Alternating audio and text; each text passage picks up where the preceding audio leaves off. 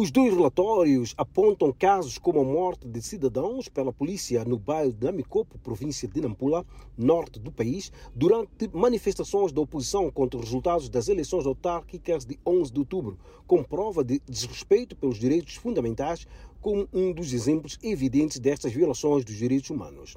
Outro exemplo da deterioração da situação dos direitos humanos em Moçambique, apontado nestes relatórios, é o assassinato em dezembro do jornalista João Chamus na sua residência em Maputo. Yara Lamujo, advogada da área dos direitos humanos, que apresentou o relatório sobre a situação dos direitos humanos durante as eleições autárquicas de 2023, disse que o quarto trimestre foi palco de sucessivas violações dos direitos humanos. E tivemos cerca de 10 detenções a nível nacional, perpetrada pela polícia de forma arbitrária, que vamos falar, e também tivemos duas mortes sonantes na praça. Depois temos o caso do assassinato do jornalista João Chamus a situação dos direitos humanos no quarto trimestre de 2023 foi outro tema dos relatórios apresentados em Maputo e o ativista Artur Malate apela às entidades judiciais a investigarem os casos denunciados publicamente.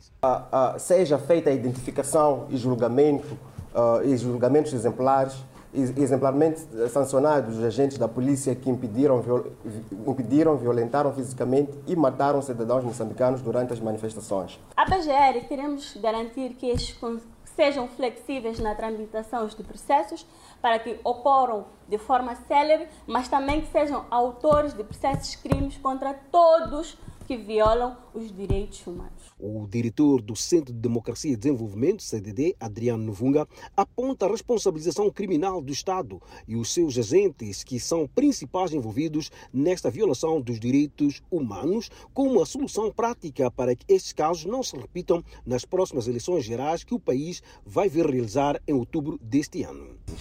É preciso responsabilizar. Responsabilizar a instituição, mas responsabilizar eh, aquele polícia de cuja arma saiu a bala que tirou a vida a A ou a B. O governo ainda não reagiu a estes relatórios. Porém, há um mês, o comandante da Polícia da República de Moçambique, Bernardino Rafael, pediu desculpas aos familiares das vítimas dos excessos da polícia que resultaram em mortes de cidadãos. Erros cometidos por os agentes na aplicação da lei é uma obrigação moral, social espiritual do comandante-geral pedir desculpa a todas as famílias das quais nós não prestamos o serviço como devia ser, mas cometemos algum erro e é normal para a nossa polícia moçambicana pedir desculpa. Eu sublinho, não é normal, não aparece em nenhum mundo a, a polícia a pedir desculpa nessa, dessa maneira. De Maputo, Alfredo Júnior para a Voz da América.